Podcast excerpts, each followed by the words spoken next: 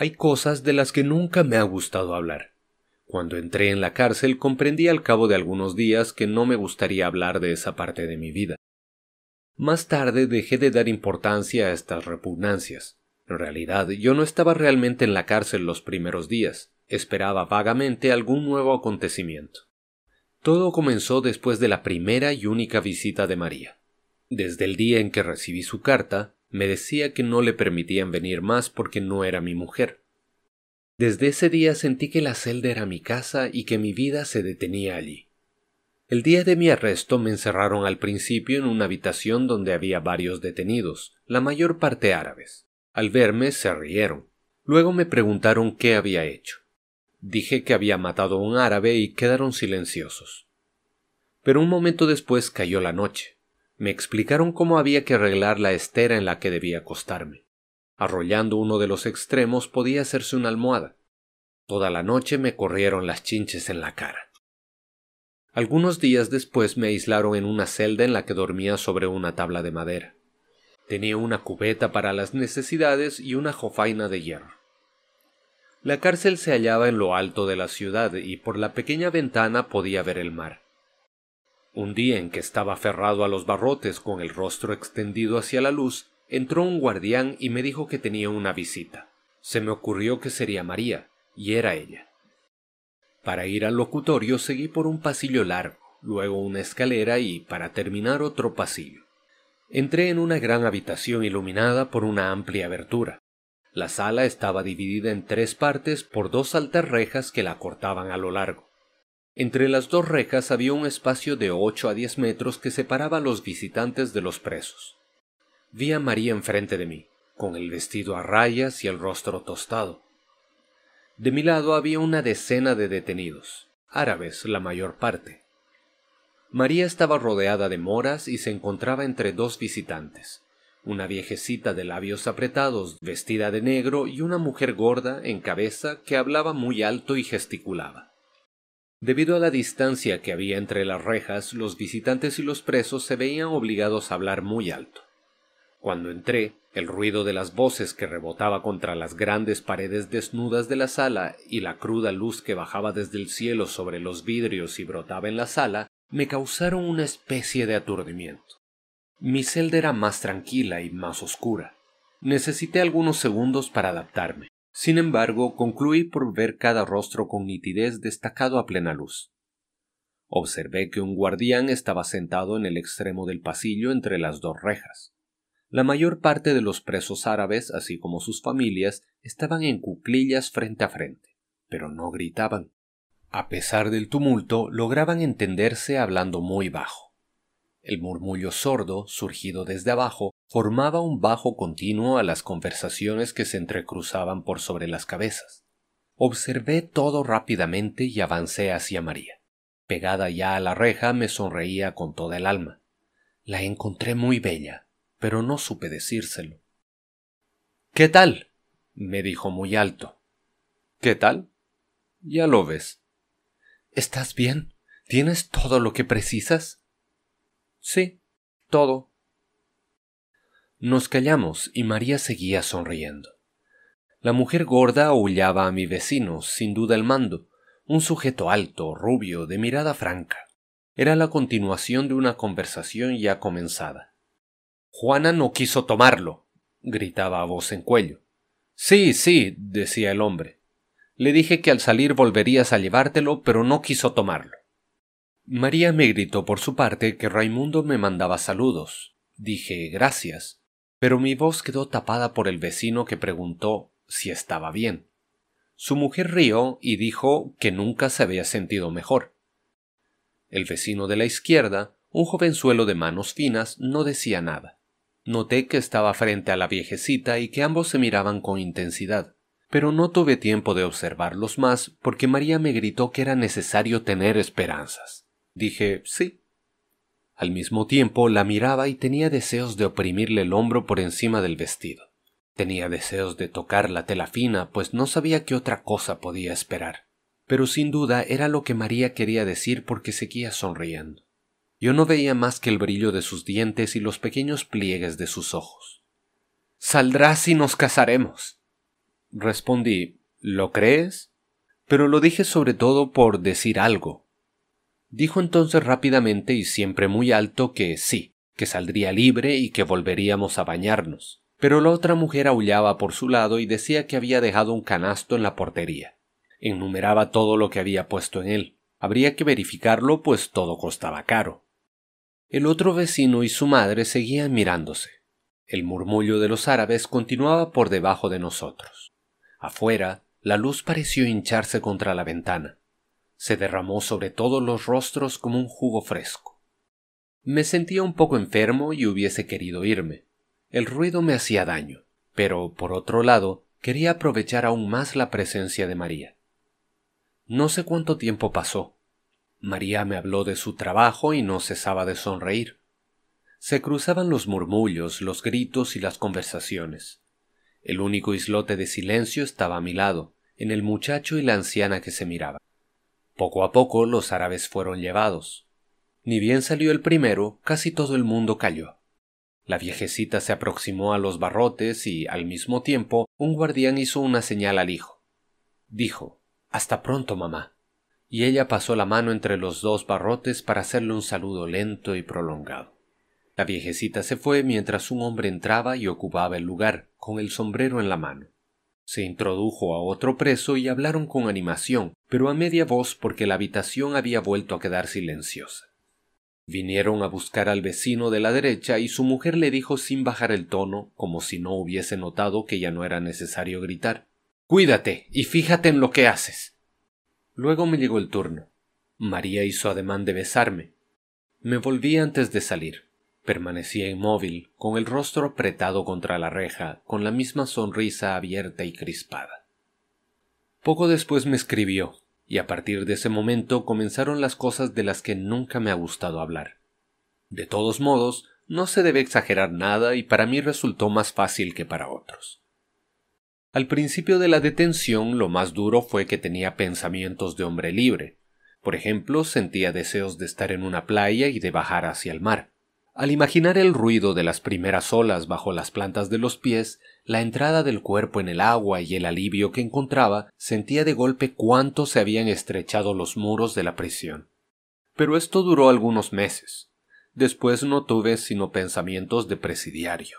Esperaba el paseo cotidiano que daba por el patio o la visita del abogado. Disponía muy bien el resto del tiempo. Pensé a menudo entonces que si me hubiesen hecho vivir en el tronco de un árbol seco sin otra ocupación que la de mirar la flor del cielo sobre la cabeza, me habría acostumbrado poco a poco. Hubiese esperado el paso de los pájaros y el encuentro de las nubes como esperaba aquí las curiosas corbatas de mi abogado y como en otro mundo esperaba pacientemente el sábado para estrechar el cuerpo de María. Después de todo, pensándolo bien, no estaba en un árbol seco. Había otros más desgraciados que yo. Por otra parte, mamá tenía la idea, y la repetía a menudo, de que uno acaba por acostumbrarse a todo. En cuanto a lo demás, en general no iba tan lejos. Los primeros meses fueron duros, pero precisamente el esfuerzo que debía hacer ayudaba a pasarlos. Por ejemplo, estaba atormentado por el deseo de una mujer. Era natural, yo era joven. No pensaba nunca en María particularmente, pero pensaba de tal manera en una mujer, en las mujeres, en todas las que había conocido, en todas las circunstancias en las que las había amado, que la celda se llenaba con todos sus rostros y se poblaba con mis deseos. En cierto sentido, esto me desequilibraba, pero en otro mataba el tiempo. Había concluido por ganar la simpatía del guardián jefe que acompañaba al mozo de la cocina a la hora de las comidas. Él fue quien primero me habló de mujeres. Me dijo que era la primera cosa de la que se quejaban los otros. Le dije que yo era como ellos y que encontraba injusto este tratamiento. Pero, dijo, precisamente para eso los ponen a ustedes en la cárcel. ¿Cómo para eso? Pues sí, la libertad es eso, se les priva de la libertad. Nunca había pensado en ello. Asentí. Es verdad, le dije. Si no, ¿dónde estaría el castigo? Sí, usted comprende las cosas. Los demás no, pero concluyen por satisfacerse por sí mismos. El guardián se marchó enseguida. Hubo también los cigarrillos. Cuando entré en la cárcel me quitaron el cinturón, los cordones de los zapatos, la corbata y todo lo que llevaba en los bolsillos, especialmente los cigarrillos. Una vez en la celda pedí que me los devolvieran, pero se me dijo que estaba prohibido. Los primeros días fueron muy duros. Quizá haya sido esto lo que más me abatió. Chupaba trozos de madera que arrancaba de la tabla de la cama. Soportaba durante todo el día una náusea perpetua. No comprendía por qué me privaban de aquello que no hacía mal a nadie. Más tarde comprendí que también formaba parte del castigo, pero ya me había acostumbrado a no fumar más y este castigo había dejado de ser tal para mí. Fuera de estas molestias no me sentía demasiado desgraciado. Una vez más todo el problema consistía en matar el tiempo. A partir del instante en que aprendí a recordar, concluí por no aburrirme en absoluto. Me ponía a veces a pensar en mi cuarto y, con la imaginación, salía de un rincón para volver detallando mentalmente todo lo que encontraba en el camino. Al principio lo hacía rápidamente, pero cada vez que volvía a empezar era un poco más largo. Recordaba cada mueble y de cada uno cada objeto que en él se encontraba y de cada objeto todos los detalles y de los detalles una incrustación, una grieta o un borde gastado, los colores y las imperfecciones. Al mismo tiempo, ensayaba no perder el hilo del inventario, hacer una enumeración completa. Es cierto que fue al cabo de algunas semanas, pero podía pasar horas nada más que con enumerar lo que se encontraba en mi cuarto. Así, cuanto más reflexionaba, más cosas conocidas u olvidadas extraía de la memoria. Comprendí entonces que un hombre que no hubiera vivido más que un solo día podría vivir fácilmente cien años en una cárcel. Tendría bastantes recuerdos para no aburrirse. En cierto sentido era una ventaja. Existía también el sueño. Al principio dormía mal por la noche y nada durante el día. Poco a poco las noches fueron mejores y pude también dormir de día. Puedo decir que en los últimos meses dormía de 16 a 18 horas por día. Me quedaban por lo tanto seis horas para matar con comida, las necesidades naturales, los recuerdos y la historia del checoslovaco. Entre el jergón y la tabla de la cama había encontrado, en efecto, casi pegado al género, un viejo trozo de periódico, amarillento y transparente. Relataba un hecho policial cuyo comienzo faltaba, pero que había debido ocurrir en Checoslovaquia. Un hombre había partido de un pueblo checo para hacer fortuna. Al cabo de veinticinco años había regresado rico, con su mujer y un hijo. La madre y una hermana dirigían un hotel en el pueblo natal. Para sorprenderlas, había dejado a la mujer y al hijo en otro establecimiento y había ido a la casa de la madre, que no le había reconocido cuando entró. Por broma, se le ocurrió tomar una habitación. Había mostrado el dinero. Durante la noche, la madre y la hermana le habían asesinado a martillazos para robarle y habían arrojado el cuerpo al río. Por la mañana había venido la mujer y, sin saberlo, había revelado la identidad del viajero. La madre se había ahorcado, la hermana se había arrojado a un pozo. Debo de haber leído esta historia miles de veces. Por un lado era inverosímil, por otro era natural. De todos modos, me parecía que el viajero lo había merecido en parte y que nunca se debe jugar. Así pasó el tiempo, con las horas de sueño, los recuerdos, la lectura del hecho policial y la alteración de la luz y de la sombra. Había leído que en la cárcel se concluía por perder la noción del tiempo, pero no tenía mucho sentido para mí. No había comprendido hasta qué punto los días podían ser a la vez largos y cortos. Largos para vivirlos, sin duda, pero tan distendidos que concluían por desbordar unos sobre los otros. Perdían el nombre. Las palabras ayer y mañana eran las únicas que conservaban un sentido para mí. Cuando un día el guardián me dijo que estaba allí desde hacía cinco meses, le creí, pero no le comprendí. Para mí era el mismo día que se desarrollaba sin cesar en la celda y la misma tarea que proseguía. Ese día, después de la partida del guardián, me miré en el agua de la escudilla. Me pareció que mi imagen continuaba seria, aun cuando ensayaba sonreír. La agité delante de mí, sonreí y conservó el mismo aire severo y triste. El día concluía y era la hora de la que no quiero hablar, la hora sin nombre, en la que los ruidos de la noche subían desde todos los pisos de la cárcel en un cortejo de silencio. Me acerqué a la claraboya y con la última luz contemplé una vez más mi imagen. Seguía siempre seria y nada tenía de sorprendente, pues en ese momento yo lo estaba también. Pero al mismo tiempo, y por primera vez desde hacía largos meses, oí distintamente el sonido de mi voz.